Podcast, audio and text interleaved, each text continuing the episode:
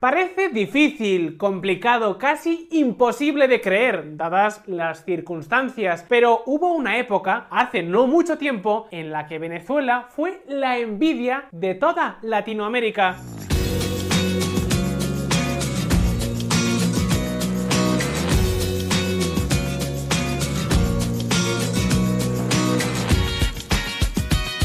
En este canal os hemos hablado mucho de la Venezuela de hoy. Os hemos contado qué está ocurriendo, por qué está ocurriendo e incluso algunas de las cosas que pueden llegar a pasar. Y creo que hoy todos tenemos muy claro lo que está pasando, todos salvo Íñigo Errejón. Lo cierto es que tras casi 20 años de revolución bolivariana, Venezuela es un país destrozado, un país que sufre una brutal crisis económica, la falta de alimentos y medicinas y una inseguridad galopante. Algo que lógicamente ha provocado que millones de venezolanos se hayan marchado en busca de una vida mejor. Venezuela atraviesa ni más ni menos que una enorme crisis humanitaria. Sin embargo, esperad un momento porque esto no siempre fue así. Como os he dicho, hubo una época hace no tanto tiempo en la que Venezuela era un país próspero, un país al que muchas personas emigraban en busca de oportunidades. ¿Queréis conocer mejor esta otra historia? Pues atentos.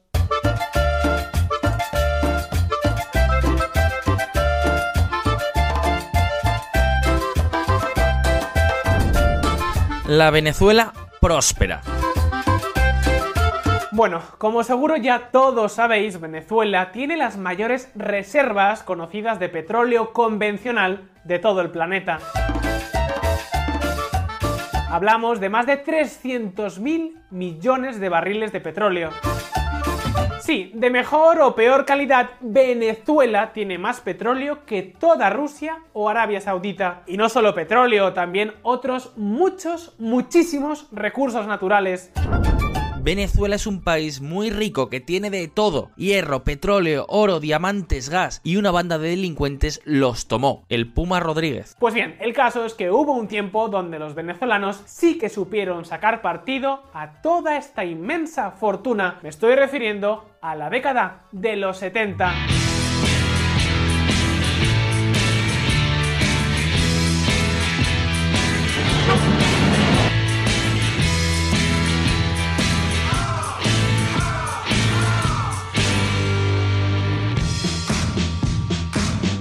Veréis, en aquel momento las cosas en Venezuela iban, ¿cómo decirlo? En términos marineros, viento en popa y a toda vela.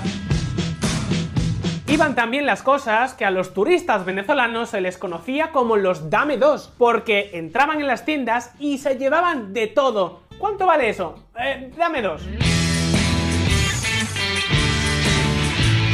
Y es que amigos, en aquellos años había dinero y lo que es más importante, se ganaba dinero.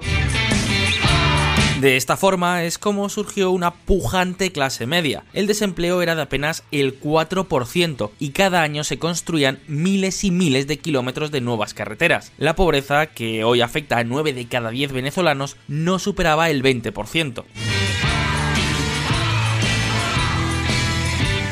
Eran tiempos felices, había tantos excesos que, por ejemplo, viajar a Miami se convirtió en algo habitual entre la clase media. Where is Daddy, Mommy? We're here in the United States, and Daddy is down here in Venezuela. That's where Daddy is working, Jeff. And when he finds a place for us to live, we're going down there too.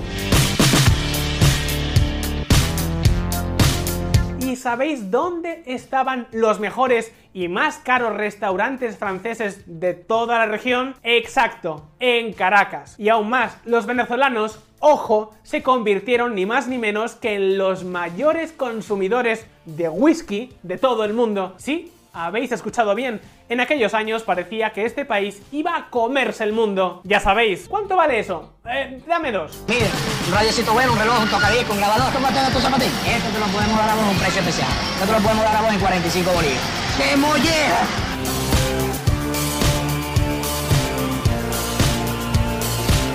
De hecho, por aquel entonces, y a diferencia de lo que ocurre hoy en día, Venezuela se convirtió en toda una meca para miles y miles de inmigrantes latinoamericanos. Todo el mundo quería experimentar la prosperidad venezolana. Incluso gracias a un sistema democrático que funcionaba, Venezuela se convirtió también en un refugio para muchos exiliados procedentes del Chile de Pinochet o la Argentina de las juntas militares.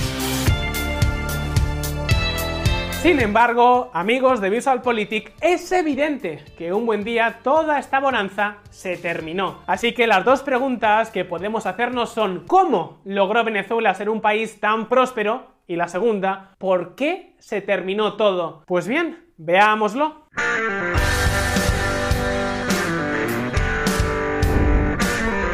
Petro Venezuela. Gracias a los recursos naturales, a unas instituciones que más o menos funcionaban, aunque sí, no era Suiza, y a una población relativamente bien formada, Venezuela fue tradicionalmente uno de los países más prósperos de América Latina. Venezuela era tan rica como Noruega en los 60. Sin embargo, lo que ocurrió a principios de los años 70 fue mucho más allá. Os hago una pregunta, ¿os suena de algo el año 1973? En octubre de ese año, los países árabes pertenecientes a la OPEP, la Organización de Países Exportadores de Petróleo, decidieron castigar a los países que habían apoyado a Israel en la guerra del Yom Kippur.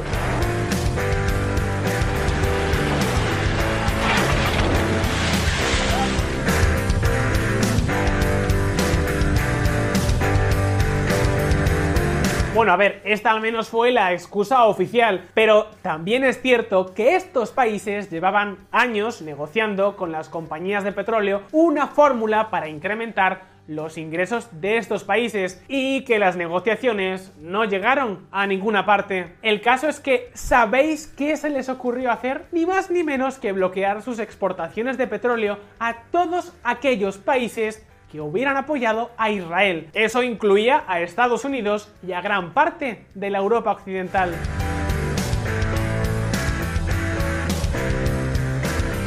Para que nos entendamos, esta acción fue equivalente a un gran recorte en la producción mundial de petróleo, un recorte que prácticamente de la noche a la mañana golpeó al mercado mundial con una fuerza descomunal. El efecto fue inmediato. En poco tiempo el precio del barril del petróleo pasó de aproximadamente 1,60 dólares a casi 10 dólares. De la noche a la mañana los países productores de petróleo eran ricos, ricos de verdad.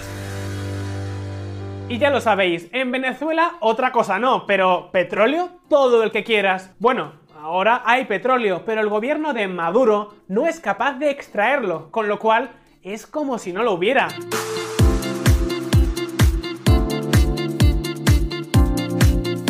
El caso es que este país fue uno de los grandes beneficiados de la crisis del petróleo del año 73. De repente no solo se había incrementado el precio, sino que además todas las potencias occidentales se pegaban por el petróleo venezolano.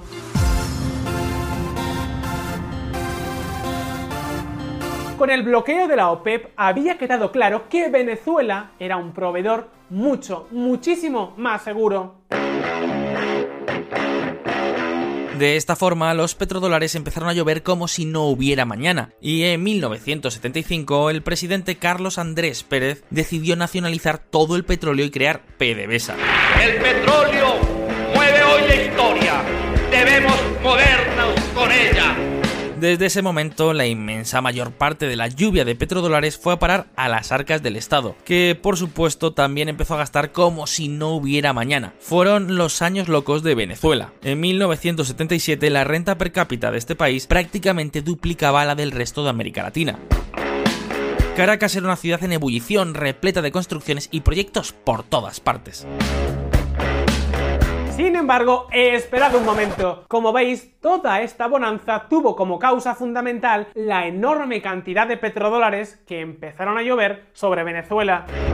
Venezuela fue un país muy exitoso precisamente por la renta petrolera hasta los años 70. Esa renta le permitió al país financiar la modernización de los servicios. Humberto García Larralde. Cuando un gobierno empieza a recibir tanto dinero de repente, tiene dos opciones, o gastarlo como si no hubiera mañana, o invertirlo de forma seria y utilizarlo para impulsar la economía nacional. La pregunta es, ¿qué pensáis que hizo el gobierno de Venezuela? Atentos.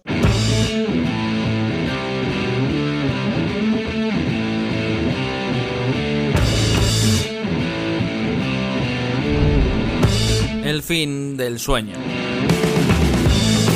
Con toda la lluvia de dinero que produjo el petróleo, el entonces presidente de Venezuela, Carlos Andrés Pérez, prometió que el país se desarrollaría completamente en pocos años. Pregunta, ¿adivináis qué estrategia utilizó? Fijaos.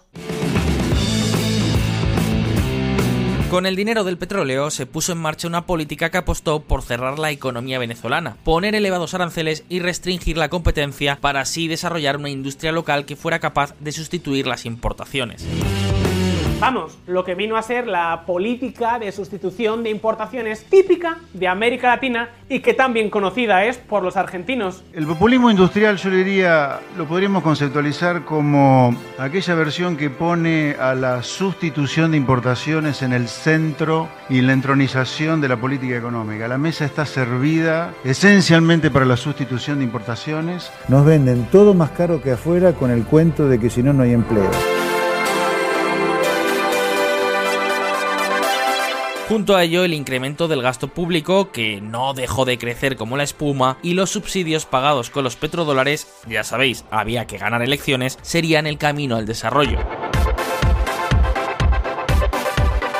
El resultado de todo ello es que en poco tiempo hacer negocios con el Estado o tener un trato de favor por parte del gobierno se convirtió en la actividad más lucrativa de todo el país. Y eso es algo que siempre conlleva Tres problemas. Primero, la corrupción se dispara. Claro, si la forma de hacer dinero es influir en la voluntad de un político o un funcionario, al final siempre acaban apareciendo los sobres. Confundido con el pueblo, primero en Maracaibo y posteriormente en San Cristóbal, Carlos Andrés ratifica su promesa de resolver desde el gobierno los problemas de las clases populares.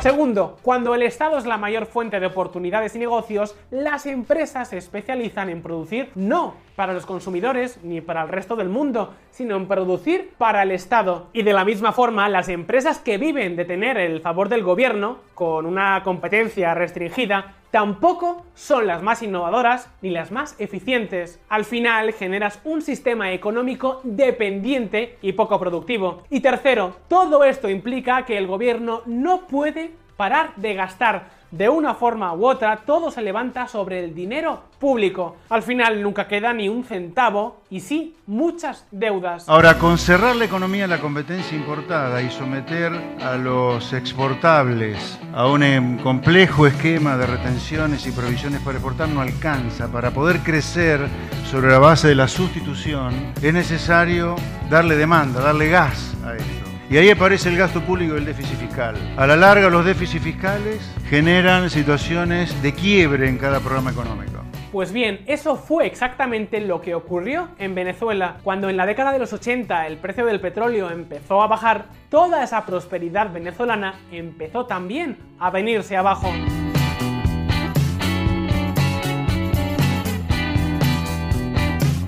En 1983, cuando se produce el llamado Viernes Negro, el 18 de febrero, el bolívar se vino abajo respecto al dólar. Fue un primer aviso, pero el gobierno hizo caso omiso. Siguió con sus planes, gastando a lo loco y favoreciendo a los amiguetes del poder. En 1989 la cosa no dio más de sí y la economía venezolana sufrió una enorme crisis. Fue entonces cuando se produjo el llamado Caracazo, una oleada de protestas contra el gobierno que derivó en saqueos y enfrentamientos con las fuerzas de seguridad del Estado que no dudaron en utilizar la fuerza de una forma totalmente indiscriminada.